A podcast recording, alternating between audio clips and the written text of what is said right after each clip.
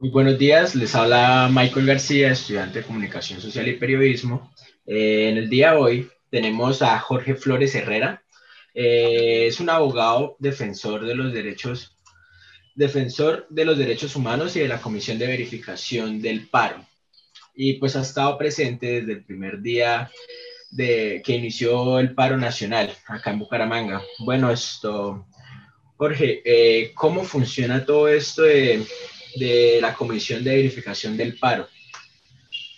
Bueno, este es un mandato de la ley, eh, lo que es la regulación de la protesta pacífica. Eh, la comisión de verificación es un encuentro entre el gobierno municipal, que en este caso es el alcalde de Bucaramanga, Juan Carlos Cárdenas, eh, el Ministerio Público representado en la Defensoría del Pueblo y en la Personería Municipal de Bucaramanga y la Policía Metropolitana de Bucaramanga. Entonces es el Ejecutivo Municipal, el Ministerio Público y la Policía. Y por parte, digamos, de los marchantes, eh, existen unos abogados y abogadas defensores de derechos humanos que estamos ahí como pidiendo que se den las garantías para el, el, normal desarrollo de la protesta social. ¿Cuáles son esas garantías? Esas garantías son varias. La primera es que el Ministerio Público, especialmente la personería en lo municipal, con la alcaldía haga un seguimiento de que efectivamente el arm, las armas que utilizan la reacción de la policía y la policía del SMAT están en el marco de la ley, que efectivamente ellos verifiquen que cuando estos agentes policiales salen a la movilización, tienen en su casco un número de identificación, tienen en sus pecheras el, el, los apellidos de, del policía que sale, pero además de verificar la, la, digamos, que tienen los nombres visibles y la munición que llevan, eh, que no existe un arma de fuego, eh, dentro de este personal, también de recordar cuáles son los protocolos para la movilización social. Es decir, que el protocolo es que adelante va la policía normal, eh, luego va la reacción y el último caso, dirían los abogados, en última ratio, es el SMAT, ya cuando realmente no hay nada que hacer porque se formó el conflicto, se formó el tropel y ahí sí entra esta fuerza. Lo que nosotros hemos venido criticando es que sucede todo lo contrario. Primero entra el SMAT y luego sí llegan, empiezan los escenarios de mediación a quien detuvieron, a, a, a, intervenir la defensoría, entonces que se cumplan y explicar esos protocolos.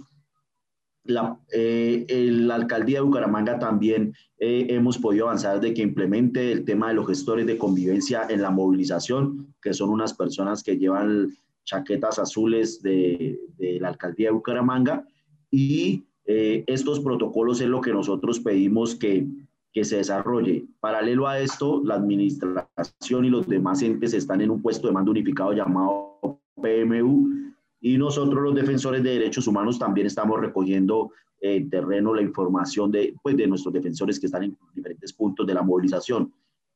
Digamos, esto es el, el, primer escenario y luego debe existir una mesa de seguimiento para poder, digamos, mejorar, para poder, digamos, subsanar los problemas eh, que se presenten durante la movilización. Básicamente ese es el papel de esta Comisión de Verificación de Derechos Humanos y de Seguimiento a la Protesta Social.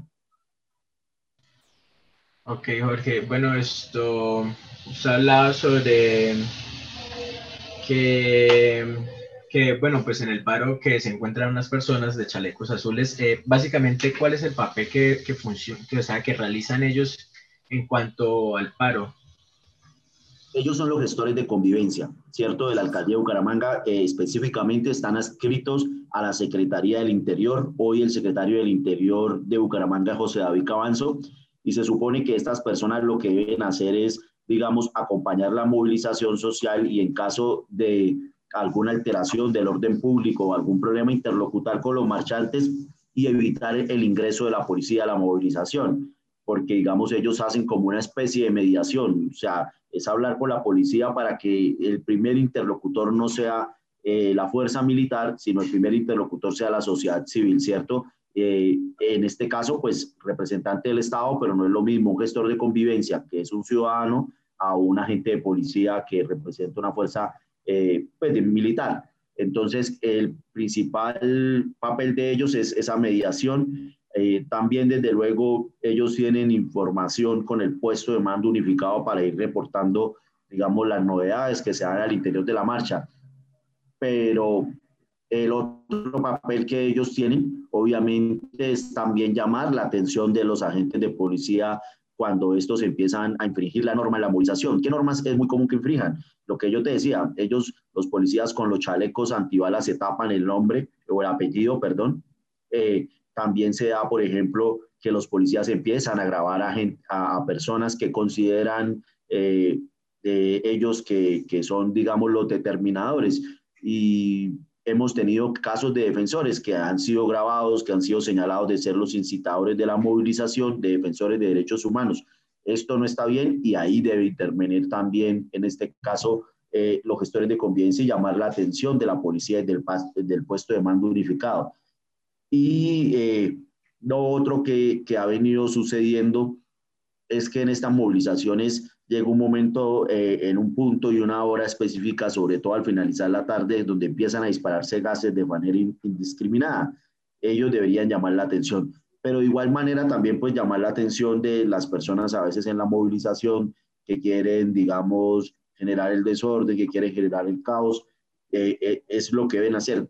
Nosotros como, como defensores de derechos humanos también, digamos, acompañamos a la gente y le decimos, hombre, no, mire, Usted tiene derecho a movilizarse, pero por el bien de toda la, de toda la gente que está movilizándonos, pues no lancemos objetos a establecimientos públicos, no caigamos en el juego de provocación de enfrentarnos con la policía, porque, eh, digamos, si tú ves en, en, estas movilizaciones donde hay enfrentamientos, siempre es un grupo, eh, estamos hablando de marchas de más de 5 mil personas que se han presentado en Bucaramanga, pero el grupo que se confronta con la policía no pasa más de 30, 50 personas las otras se van o se quedan detrás mirando la, confrontación entre este grupo y los agentes de policía. El papel de ellos y nosotros es tratar de disuadir eso. ¿Por qué? Porque eh, esto va a generar obviamente detenciones, capturas, lesiones y es, los defensores de derechos humanos lo que buscan es que las personas que están dentro de la movilización no, no pierdan su integridad en derechos, pero también su integridad física, psicológica.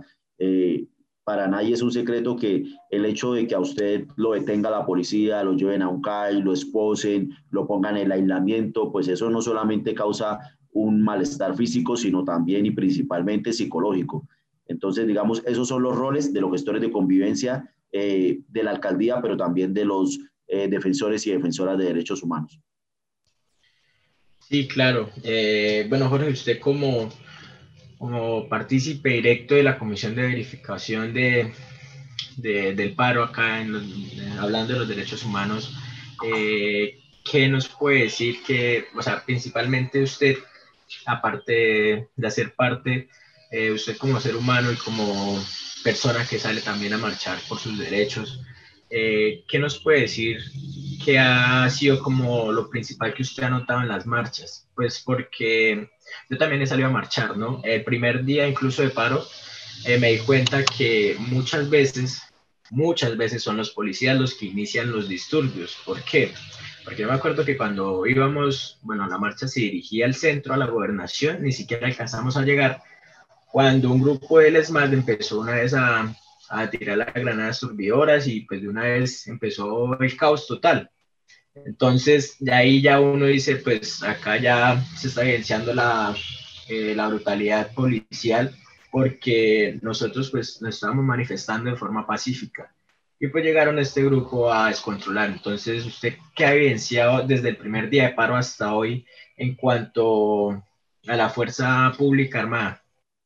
Yo creo que Bucaramanga es bien especial, Michael, porque es que Bucaramanga ha evidenciado tres etapas que yo creo que ninguna otra ciudad del país lo ha tenido. Nosotros tuvimos una primera etapa que es la que tú comentas, donde la policía eh, reventaba, como dicen popularmente, o garciaba para disuadir los manifestantes. Y en esta situación hay algo muy pues, eh, lamentable y es que tú ves que eh, capturaban a la gente que menos corría, a la gente que menos sabe cómo actuar en una movilización, a la gente que quizás va por primera a una marcha y que luego de que la capturan pues no quiere volver nunca más a una movilización porque no quiere volver a sufrir eso. Eh, en esa situación, pues llevaban a la gente y le hacían comparendos, pero los detenían hasta seis horas y eso era terrible para la gente. Nosotros los abogados de derechos humanos acudíamos principalmente a la Estación Sur, entre otras que quedan Real de Minas, para pedir la libertad de la gente. Eso ocurrió el 28 y se extendió como hasta el una semana como hasta los primeros días de mayo, cuatro o cinco quizás. Luego vivimos una etapa que, que para mí fue fabulosa, que después de que hicimos una mesa en Neomundo un sábado en la mañana, que creo que eso hace ya más de 10 días, donde se acordó que no se enviaba más el SMAT a la movilización. Y el resultado fue fantástico. No tuvimos detenciones, no tuvimos heridos, eh, digamos, las movilizaciones se daban. Los chinos que, que querían, digamos, eh, formar el tropel, formar, digamos, el disturbio, al ver que los, los, los, mismos chicos de la movilización, al ver que no había policía, le decían, hombre, no, usted no puede venir a formar acá pleito porque estamos en los de la movilización y se existía como un autocontrol y eso duró como, como unos cinco o seis días y eso fue, digamos, para nosotros los defensores y defensoras de derechos humanos fue lo óptimo, lo ideal, ¿cierto? Eh, y luego viene esta última etapa de estos últimos días que es una etapa donde uno ve un endurecimiento eh, de la alcaldía y de la policía, que para mí responde al llamado eh, constante del presidente eh, y el último que hizo el domingo de, de vamos a utilizar toda la fuerza militar que tengamos a nuestro alcance para desbloquear y básicamente ese mensaje lo que está diciendo es vamos a acabar el paro a punta de fuerza militar, ¿cierto? Y entonces eh, hemos tenido el domingo en la noche, precisamente después de esa locución, Michael, 30 personas detenidas. 30, o sea, eso no lo habíamos tenido nunca. O sea, 30. Cuando nosotros los abogados de derechos humanos acudimos a la estación sur y nos dicen tenemos 30, claro, la primera pregunta es ¿y por qué están detenidos? Eh, habían casos que nos decían comparendo, otros nos decían que no sabían, que de pronto iban a judicializar. Finalmente no judicializaron a nadie de ese grupo de 30. Eh, y tuvimos un caso de una sola persona que iba a ser judicializada y no nos reportaron. Duramos buscándola varios tiempo en la noche, como hasta el lunes festivo en la madrugada, y resultó que esta persona había sido golpeada, habían fracturado una mano, o sea, estuvo escondida, era por la cantidad de golpes que recibió. Eh, luego, el lunes en la noche, para amanecer el martes, tenemos una denuncia muy grave de un chico que estaba en un plantón en la UIS en la noche y luego fue golpeado brutalmente al punto que le abrieron su cráneo. Eh, y digamos, esto no aparece en ningún medio de comunicación. Esto es lo extraño.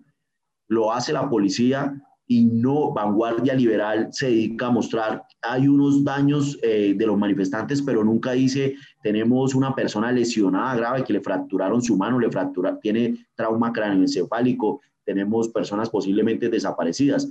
Y ese endurecimiento, pues, nos genera a nosotros una preocupación, porque, digamos, hoy vamos a tener una movilización a las 10 de la mañana del parque. Eh, eh, vamos a tener varias movilizaciones y en estos días va a continuar esto ¿Y qué me preocupa a mí? Pues que se sigan aumentando los casos de lesiones personales, de desapariciones, eh, de capturas ilegales, de detenciones ilegales. Y ese es el llamado, pues, eh, pues que nosotros hacemos como defensores y defensoras de derechos humanos en la mesa de verificaciones a que se respeten los derechos humanos. Que antes de utilizar la fuerza pública, como dice la misma mesa de verificación, se haga una intermediación de diálogo, eh, de discusión de la sociedad civil. Yo dejaría hasta ahí, Michael. Yo no sé si respondí, digamos, tu pregunta o queda cosas sin responder. No, sí, claro. Eh, de hecho, pues me causó otra pregunta eh, con eso que acaba de decir. Eh, hablando de las capturas, pues sí, para nadie es un secreto que esta marcha, a pesar de que estamos en pandemia, de que estamos viviendo algo pues a nivel mundial, una coyuntura como estas, sí también fue evidente que muchas, porque uno veía familias y eso era lo como, como lo bonito de la marcha, que uno veía gente adulta con sus hijos y no simplemente éramos los estudiantes los que salíamos a marchar. Y pues precisamente ese tipo de personas son los que más fácil caen eh, a manos de, pues, de los policías, los que capturan.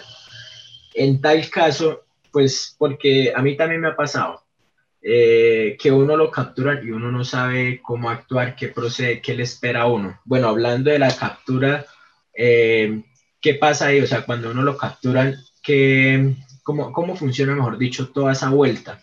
Y pues, bueno, primero eso.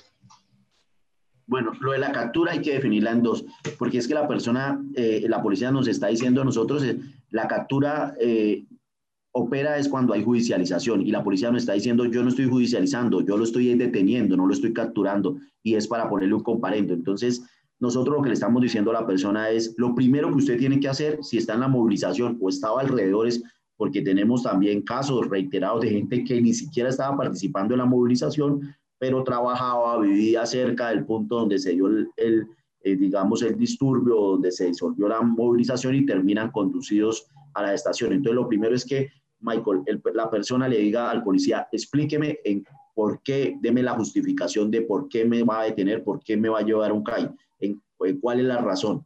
Entonces él te va a decir, no, estoy en un comparendo o usted es culpable de un delito.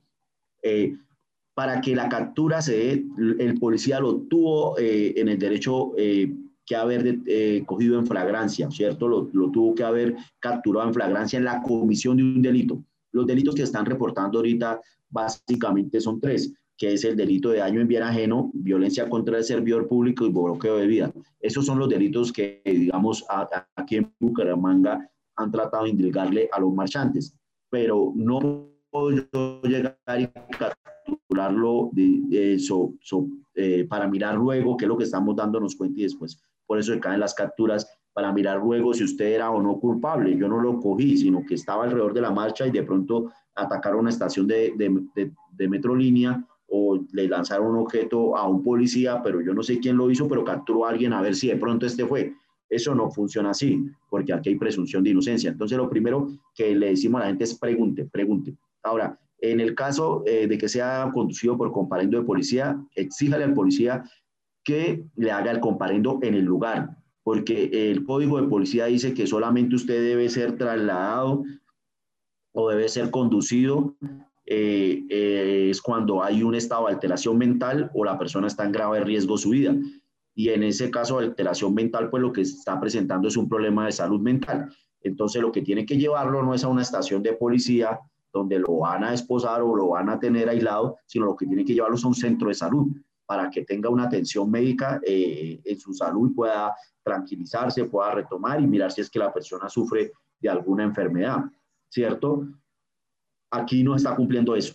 Además de exigir que haga, eh, lo segundo, además de exigir, de pedir la explicación y exigir, usted puede grabar con su celular el procedimiento. Así un poco, eh, hubo un caso muy sonado que fue el de las tres enfermeras el domingo de la noche, no sé si lo viste, Michael, de unas enfermeras en la Puerta del Sol que son eh, en principio le dice que son capturadas. Una de las chicas le dice al policía, no, pero ¿por qué estoy capturado si yo no estaba haciendo nada? Yo lo único que trataba de hacer era auxiliar personas que estaban asfixiadas por los gases. Entonces luego los tipos le dicen, no, es que les vamos a hacer unos comparendos. Ah, bueno, entonces si va a hacer comparendo, debió hacérselo en lugar, porque ellas ni están en alteración mental, ni están en riesgo su vida.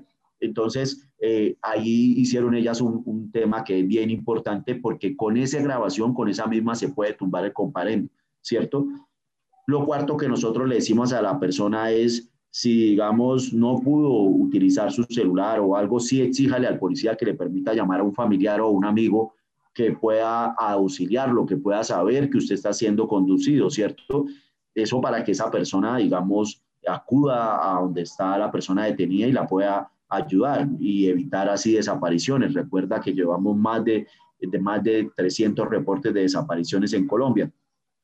Y lo último que, que nosotros le decimos a la persona es, exija que le permitan eh, con uno de nosotros, los abogados y abogadas de defensores de derechos humanos, eh, que usted sea asistido para que le dé a conocer sus derechos, ¿cierto? Eh, y si, digamos, el policía dice, no, es que aquí no hay abogado de derechos ni de derechos humanos, entonces el Ministerio Público en cabeza o de la Defensoría del Pueblo o de la Personería debe estar presente. Entonces, este, eh, eh, ese es en el caso del código de policía, Michael. Eso es cuando opera eh, el código de, policía y convivencia ciudadana. Y la otra es la captura, ¿no? Entonces, en la captura es porque a usted lo cogieron en flagrancia de, un, de la comisión de un delito. Exija, obviamente, que se, que, que se le informe cuál es ese delito. Y allí, obviamente, opera una serie de derechos. Allí el, la ley penal, la, la ley 906 del 2004 es mucho más estricta porque obliga no solamente al policía, ahí usted no tiene que preguntar, es el policía el que está obligado a informarle de sus derechos y si no lo hace, la captura es ilegal. ¿Y cuáles son sus derechos, Michael? Él tiene el derecho a guardar silencio. Este es el muy importante, porque es que el policía empieza a preguntarle, ¿y usted si fue el que tiró la piedra? Ah, no, pero es que él me dijo que él tiró la piedra. No, usted le dice, no, es que yo tengo derecho a guardar silencio, yo no le voy a responder nada. solamente le pasa la cédula para que sepa quién es el, que usted es un ciudadano colombiano y no más, o porque empieza a indagarlo y esas, esas indagatorias son ilegales, o empieza a decirle, mire, yo aquí le traigo a este policía que dice que lo vio, ¿cierto? O yo acá tengo un video en la mano cuando usted está haciendo algo, buscando que la persona se autoincrimine y la persona no tiene por qué hacer eso, tiene derecho a guardar silencio. Ahora, hay otro escenario, Michael, y es que eh, la persona, si es golpeada, que es recurrente, los policías cogen y golpean e insultan a la persona que detienen. Eso hace que la, la captura sea ilegal. Luego, cuando ellos los trasladan a la estación de policía, le van a decir que firme el acta de buen trato. ¿Para qué? Para legalizar la captura. Usted la puede firmar, pero a pie al pie coloca la observación, fui golpeado en tal parte del cuerpo y fui tratado con palabras soeces o groserías, ¿cierto? Y eh, eso hace que la captura sea también ilegal. O simplemente usted dice, yo no firmo porque eso no, no, eh, no es la realidad, no corresponde a la realidad, ustedes no me trataron bien. Y por último, Michael, desde luego que allí es más importante que usted sea asistido por un abogado el Código Penal dice que en el menor tiempo posible, no cuando la policía se le dé la gana, es en el menor tiempo posible, ¿cierto? Y también eh, hemos tenido situaciones donde nos van trasladando de calle en calle y todo el mundo le va tomando fotos. Ahí está prohibido. Solo el agente de policía, que en la mayoría de casos es un agente de la SIGIN, de inteligencia de la policía, puede tomar una sola foto, no más. Y no pueden coger todos los policiales a tomarle fotos a la persona. Y acuérdese que siempre se presume la inocencia pero lo más importante es que usted tenga comunicación con su abogado para que el abogado empiece a interlocutar con la URI de la Fiscalía, para que el abogado empiece a buscar también eh, ejercer su derecho a la defensa, que es un derecho que tienen todos los ciudadanos y ciudadanas de Colombia. Esas son las dos figuras y esas son las recomendaciones, Michael. Bueno, eh, por ahí menciona esto sobre los golpes y eso, y ese era el otro punto que iba con las preguntas en cuanto a las capturas cuando uno lo capturan, eh, pues básicamente eso, eso es casi siempre, ¿no? O sea, uno tiene derechos, pero todos los derechos son vulnerados por parte de la policía, eso es evidente. ¿Qué pasa cuando, o sea, qué debe hacer uno o qué puede hacer mejor cuando uno es capturado? Pues porque en el proceso de que uno lo capturan, bueno, bien, pero cuando uno lo montan en la tanqueta o en, algún camión, obviamente lo cogen a uno que a pata, que a bolillo y que todo eso, y pues uno uno tiene que tolerar todo ese, todo ese odio y repudio de parte de ellos, ¿no? Uno, uno, o sea, uno puede hacer como una contrademanda contra eso y qué, garantías tiene eso, o sea, en cuanto a las personas que son víctimas de, por parte de esa violencia de la policía. Bueno, Michael, acá hay como tres, tres, digamos, recomendaciones. La primera es que usted guarde silencio. Es muy importante eso. no caiga en la provocación de que se insultaron, usted empiece a responder y a insultar también. La mejor recomendación es guardar silencio. Eh, lo único que, digamos, para lo que yo le pediría que hablara, si está en un, está, en un, en un espacio público, digamos, o en una estación de policía donde usted está siendo golpeado, grite pidiendo auxilio. A lo mejor al alrededor hay gente que pueda escuchar sus gritos de auxilio, me están golpeando, me están maltratando, y si está en vía pública, con más razón. Eh, eh, y ahí, digamos, puede llamar la atención de personas que saquen su celular, que empiecen a grabar, que es lo que hemos visto constantemente en los noticieros, ¿cierto? En las redes sociales, eh, los videos donde los policías golpean, y ahí ya estamos dejando una prueba, ¿cierto? lo segundo es, usted puede denunciar ese agente de policía ante la Procuraduría General de la Nación, que digamos disciplinariamente sanciona a los servidores públicos. y lo tercero es, evidentemente, si estas lesiones te causan eh, daños permanentes o secuelas, eh, debes acudir al centro médico de tu EPS y luego instaurar una denuncia penal ante la Fiscalía General de la Nación contra ese agente de policía. Es importante que trates de determinar el número o el apellido. Eh, pero si no lo logras determinar porque ellos esconden, digamos, su identificación, no importa. Uno, digamos, puede pedir un derecho de petición y preguntar cuáles eran los policías que estaban de servicio en ese día para llamarlos, interrogarlos a todos y uno va a acordarse la cara. Esa cara que lo golpeó nunca se le va a olvidar, ¿cierto? Entonces, usted puede identificar y ahí a través de esa denuncia penal también establecer la responsabilidad de ese agente de policía que golpeó. Entonces, digamos que tenemos estos tres niveles eh, y un llamado a la ciudadanía. O sea, las violaciones de derechos humanos no son justificables. Yo no puedo decir que un muchacho eh, que golpean en la calle o peor aún como Lucas Villa, que es asesinado, como yo vi en redes, que le causan indignaciones, ese era un vándalo, se lo buscó, ¿cierto? No, porque aquí no hay, digamos, pena de muerte ni nada de eso para, ni, ni castigos, tratos crueles ni inhumanos para quien marcha ni, ni para quien comete un delito, eh, y mucho menos cierto para el que manifiesta o está en el marco de una manifestación pública. Entonces, eh, el llamado a la ciudadanía es a que protejamos a la gente, a que exijamos que vivamos en una sociedad donde se respeten los derechos humanos. Eh, yo dejaría hasta ahí esa pregunta, Michael, y sí me gustaría, digamos, en el, en el momento hablar, Michael, sobre el tema de los motivos del paro y como el comportamiento de la gente en el paro porque si hay mucha insatisfacción, si hay mucha rabia, si hay mucha indignación y, eso también, digamos, exacerba los ánimos. Sí, claro, pero pues de hecho eh, e, estos últimos días de paro pues también se ha, eh, se ha evidenciado el buen comportamiento, pues especialmente los bumangueses, eh, y pues ahí es donde uno se da cuenta de que es la policía la que llega a causar el, los destragos acá en las marchas porque, bueno, esto en Bucaramanga las marchas pues siempre han salido como a distintos puntos, ¿sí? Y siempre llegan a un punto centro. Y pues la mayoría de estos se han reunido en el Parque San Pío. Pues lo digo porque yo también he durado hasta altas horas de la noche en el Parque San Pío hasta que ya muere la marcha.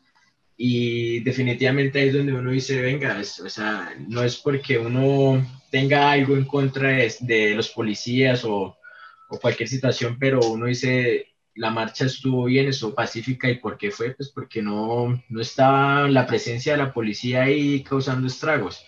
Y pues sí, básicamente eh, Bucaramanga pues creo que a muchos nos ha dejado con la boca abierta, o sea, en cuanto a marchar pacíficamente se trata, ¿sí? ¿Qué puede decir al respecto? No, desde luego, o sea, Bucaramanga no ha padecido la situación tan terrible y lamentable que vivió Cali. En Cali se reportan más de 20 personas asesinadas. Las violaciones de derechos humanos fueron innumerables.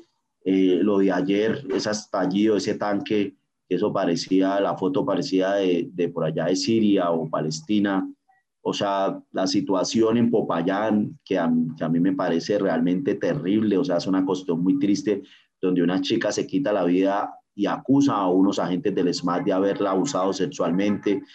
la foto del chico en Popayán, donde con esa arma Venom, que ellos están bajándole a la tanqueta y se la están disparando directamente a la gente y le queda una herida a la altura del cuello, que es la que le causa la muerte. Y luego otro chico, o sea, aquí han pasado en Colombia, en el marco de este paro, cosas terribles digamos, en Bucaramanga, a pesar de que ha habido chicos golpeados, a pesar de que hay detenciones arbitrarias que desde luego son graves y no están bien, digamos, eh, en proporcionalidad con lo que se ha vivido en Pereira, con lo que pasó con Lucas Villa, lo que ha pasado en Bogotá, digamos, aquí la movilización, y ese es el trabajo de nosotros los defensores y defensoras de derechos humanos, eh, ha sido relativamente en calma, en, paz, eh, digamos, la gente se ha expresado, pero no le ha costado la vida. Eh, eso es muy importante para nosotros.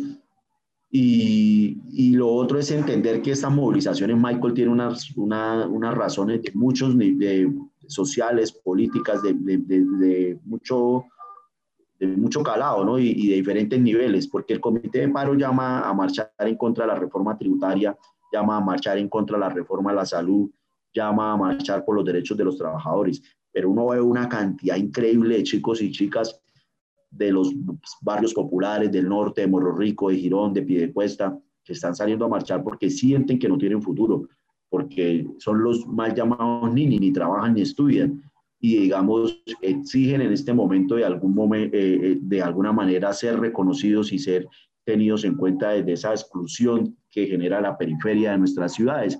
Pero también hay gente que está movilizándose porque le genera indignación, digamos, el gobierno, eh, cómo ha maltratado, la, cómo ha generado, digamos, un desprecio hacia la protesta social que, que, ha causado todas estas violaciones de derechos humanos. Entonces, digamos, acá los reclamos son múltiples. Por ejemplo, la semana pasada, Michael, en Bucaramanga, en la vía Matanza, ahí por la Comuna 2, bajando del barrio Los Ángeles en el norte, eh, llegando al punto de Bosconia, los campesinos del sector rural bajaron y cerraron la vía Matanza. Y, todo, y de paso todo hacia Sotonorte, ¿no? Porque ahí es Matanza, California, eh, Suratá. Y, y, uno les preguntaba qué fue lo que pasó y ellos decían, esta vía, que es una vía del, del gobierno departamental, está olvidada, llena de huecos. Nosotros ni siquiera tenemos servicios públicos y a nivel nacional los insumos cada día son más, más caros, no podemos criar animales, no podemos cultivar, esto está invivible. Entonces uno ve un montón de realidades sociales, que era lo que yo te decía ahorita, de gente que sale a protestar por diferentes situaciones. Y, y yo creo que lo que debería hacer un gobierno, digamos, eh, era abrir un diálogo, pero no un diálogo para, para escuchar y decir, pues no, que es lo que uno escucha cuando ve las entrevistas de, de, Duque, de Duque en Caracol. Todo está bien, eso ya lo solucionamos. Y entonces la periodista le dice, y la reforma a la policía, no, esa ya también ya la hicimos si, si ya la hicieron, ¿por qué está pasando lo que está pasando, cierto? ¿Por qué las violaciones de derechos humanos? Si, el gobierno es tan bueno, ¿por qué los chicos y chicas sienten que no tienen futuro, cierto? Ahora, los profesionales también, hay un montón de gente profesional que, que se quemó las pestañas, que pagó un pregrado en una universidad y que luego sale a buscar empleo y no lo tiene. Entonces, estas son razones también sociales del paro, que es muy importante tenerla en cuenta, Michael. Eh, bueno, pues, Jorgito, eh, qué pena ahí. Eh, para recordar a las personas que nos están viendo, nos están escuchando, pues las redes sociales que nos pueden seguir en Twitter como arroba radio, en Facebook como una radio y en Instagram una.radio. Y bueno, Jorgito, ya como para ir dándole un final a esta entrevista, eh, pues en, Bucaramanga la marcha, las marchas, mejor dicho, salen de, diferente, de distintos puntos en toda la ciudad y su área metropolitana. Eh, uno en, en, esos distintos puntos, uno en dónde puede encontrar esto o en dónde están ubicados los puntos de comisión de verificación del paro. Nosotros vamos eh, identificándonos con unas chaquetas que dicen DDHH, que significa Derechos Humanos.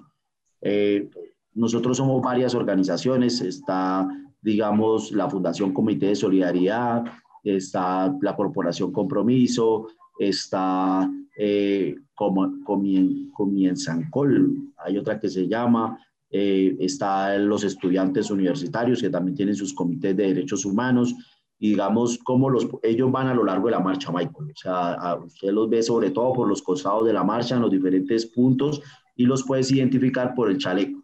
Estos son de la Comisión de Verificación de Derechos Humanos pero también está el Ministerio Público en cabeza de la Defensoría y la Personería y también están los gestores de convivencia. Ellos hacen parte de, de la comisión de verificación también, pero digamos nosotros hacemos parte como sociedad civil, no como Estado. Las otras que te dije, el Ministerio Público y los gestores hacen parte como Estado. Ok, vale, Jorge. Bueno, pues muchísimas gracias, Jorge, por esta entrevista. Eh, la verdad que sí es muy interesante hablar sobre estos temas y más cuando mucha gente que sale a marchar no conoce ni siquiera sus propios derechos ni cómo actuar ante pues una captura o todas esas cosas que pasan, que uno evidencia diario en las marchas. Entonces, sí quedan muchos temas por hablar, pero pues el tiempo a uno se le hace corto, ¿no? Entonces, pues muchísimas gracias Jorge por su espacio y si quiere, pues nos puede recordar cómo, lo, cómo la gente los, lo puede contactar en redes sociales o cómo aparece, si quiere, pues para ir para recordarlo o para que la gente lo siga. Sí, Michael, muchas gracias a ti y a una radio por esta entrevista. Recordarle a la gente también que, que cuando se vaya a una marcha, pues comunique a sus familiares y amigos, porque también tenemos reportes de desaparecidos, o si no va a volver a la casa, pues comunique a su familia. Y nuestras redes sociales, las mías son arroba Jorge Flores, sí, tanto en Facebook, como, en, perdón, en Twitter como en Instagram, y en Facebook eh, Jorge Flores Herrera, eh, así me consiguen. Eh, Muchísimas gracias, Michael, a ustedes y a una radio por este espacio de derechos humanos. Creo que es importante que la gente sepa qué hacer. Eso es muy clave. Vale, Jorge. Hasta luego. Chao, chao.